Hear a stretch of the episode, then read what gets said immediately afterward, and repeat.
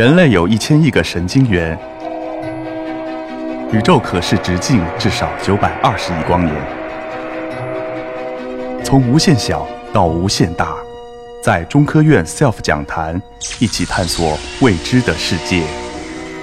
本节目由中科院 SELF 讲坛出品，喜马拉雅独家播出。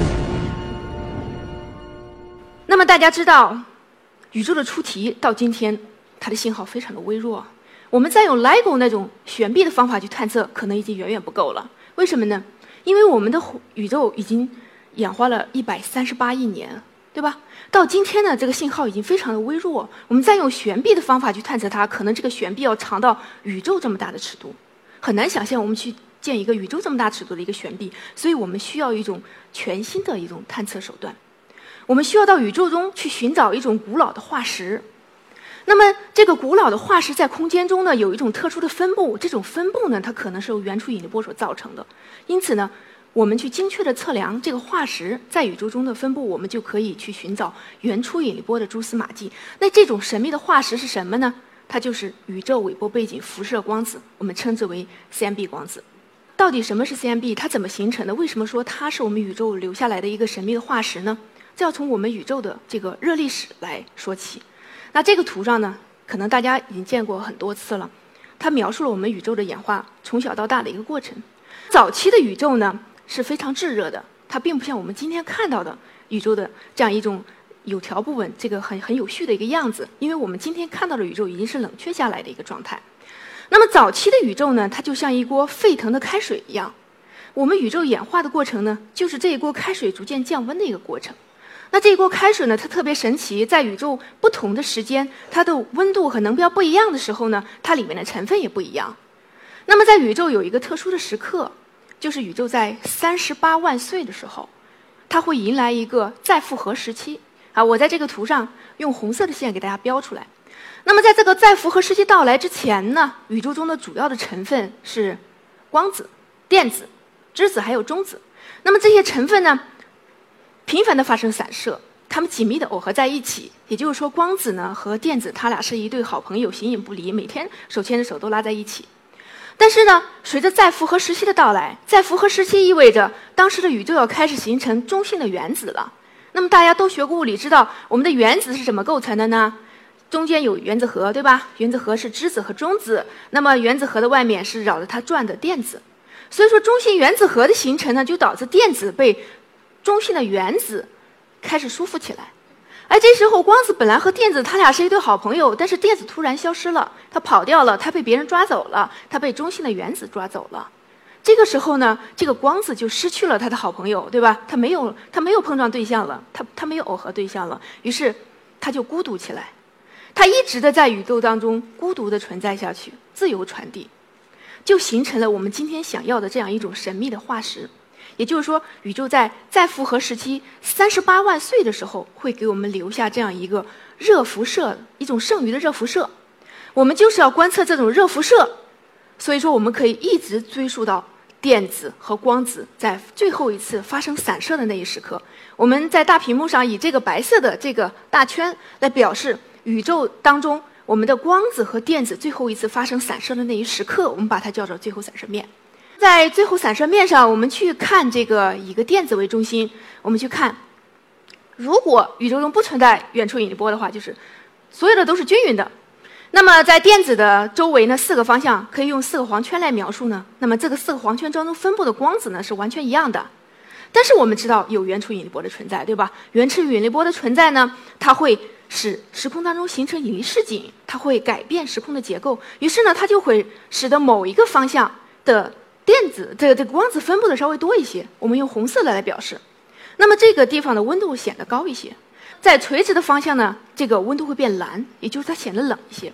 那么在这样一种特殊分布的光子的情况下，电子和光子发生了一次散射，它就会在我这个 CMB 的光子上留下一个印记。CMB 光子是我们要找的化石，我们的化石上出现了一个特殊的印记，所以说我们去找这个印记，我们便可以去追寻到原初引力波。我们现在要开始追寻这种化石，那么首先我们要了解这个化石到底是什么样子，多不多呀？它好不好探测呀？对吧？首先，这个大屏幕上的图上呢，我们用红色的箭头来描述我们周围这个化石分布到底是怎样的。我们可以看到，我们的地球，包括我们的人类，几乎生活在这个 CMB 光子的海洋里边，好，好像大家感觉很多，这个伸手就能抓到它，很兴奋。它每立方厘米基本上有四百到五百个，确实很多。但是这个光子呢，它并不像你想象中的那么容易去抓住它。为什么呢？因为它非常的冷，就是它在退偶的时候，它的能量只有一个 eV。那么演化到今天的时候，这个光子平均的温度有多少呢？三开文。三 K 意思是什么呢？就是说换算的温度的话，它是零下二百七十度这样一个很冷的一种光子。那么这样一个热辐射，我们去探测它的时候，我们要关心它的辐射强度。那么它的辐射强度在地球上探测大概是多少呢？每平方米三点三微瓦。可能三点三微瓦对大家来说也是一个数字。那么我们比较一下，大家便能够明白这个数字的意思。那对一个正常的人类，我们的体温是三十七度。那么人类这个这个身体，它不停的在向外发生热辐射，它的辐射强度是多少呢？每平方米五百瓦特。那五百瓦特，你跟三点三微瓦去比的话，你会发现，这种化石它的辐射强度只有人体辐射强度的一亿分之一，非常的微弱，所以说呢很难探测到它。因此呢，你要去探测它，需要一种非常敏感的探测器。它有多敏感呢？我给大家也举个例子。那么我们知道，我们要探测的这个化石，它是一个热辐射。大家知道，一堆火，它不停地往外发生辐射。那么，如果有一堆火把你的眼睛蒙上，你可能你的手就是一个非常灵敏的一个探测器，你一伸手就能够知道火在哪儿，对吧？探测到它。那么，如果用你的手呢，再去感知你身体的温度的时候，可能比如说有人发烧的时候，你用手去测量体温已经不够了，这个时候我们就开始需要一个叫温度计的东西来测量体温的涨落。所以说，大家可以想象一下，对一个零下二百七十度的这样一个微弱的一个热辐射，我们需要超级灵敏的探测器。那很幸运的是，就人类目前呢，通过对于这个超导材料的研究，我们已经掌握了一种超导边缘相变探测器，我们称之为 TES 探测器。